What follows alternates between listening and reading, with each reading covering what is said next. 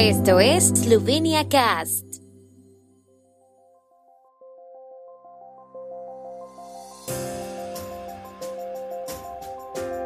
Noticias.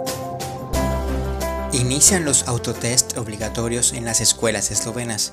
Equipo médico de Italia acudiría en ayuda de los hospitales eslovenos.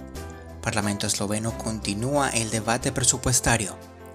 Revelados los nominados al premio de la Feria Eslovena de Libros Electrónicos 2021.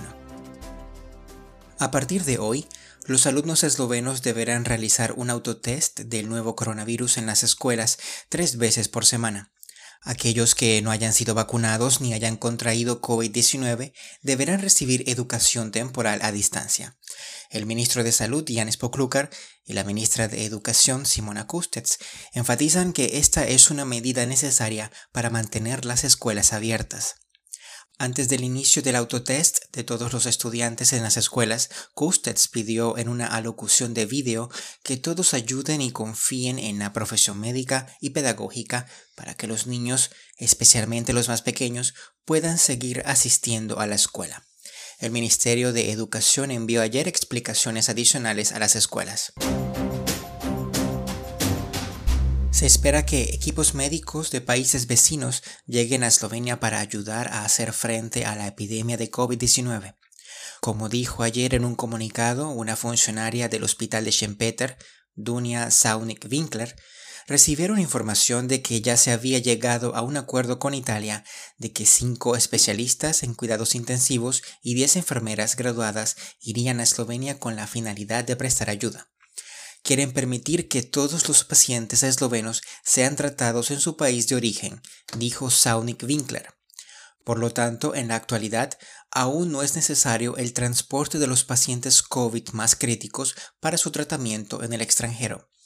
Es casi más fácil conseguir personal del exterior que organizar el transporte de los enfermos críticos a países extranjeros, explicó. La Asamblea Nacional de Eslovenia continuará discutiendo hoy los documentos presupuestarios para los próximos dos años. Además de las enmiendas propuestas al presupuesto de 2022 y el presupuesto de 2023, el paquete también incluye un proyecto de ley sobre la implementación de ambos presupuestos y un proyecto de decreto sobre el límite de gasto de fondos públicos hasta 2024. La votación está prevista para mañana. La propuesta de ambos presupuestos fue presentada ayer a los parlamentarios por el ministro de Finanzas Andrei Schirtzel. Como dijo, la situación de salud no se está calmando, por lo que se están proporcionando fondos adicionales, especialmente para salvar la salud y la vida de las personas y para inversiones. En la oposición son críticos con los planes presupuestarios del gobierno. En la discusión señalaron el alto crecimiento del gasto en el año electoral 2022 que conducirá a un deterioro permanente del estado de las finanzas públicas eslovenas.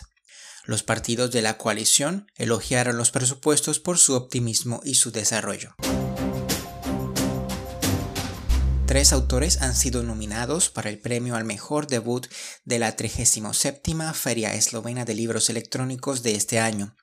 Nina Medved con el trabajo poético Dersechi Svet, Natalia Milovanovic con la selección de poesía Samo Meuno, Tea Mochnik con la selección de prosa corta Kamnis Marza y Clemen Kordesh con la novela Hladna Veriga.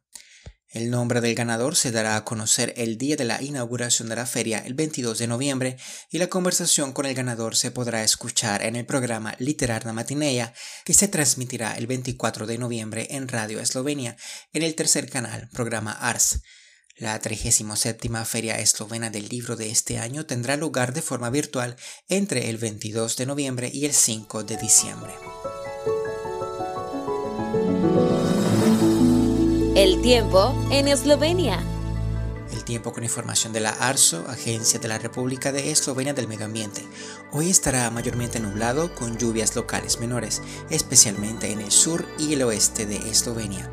Los termómetros oscilarán con máximas entre los 6 a 11, en Primorska hasta 15 grados centígrados.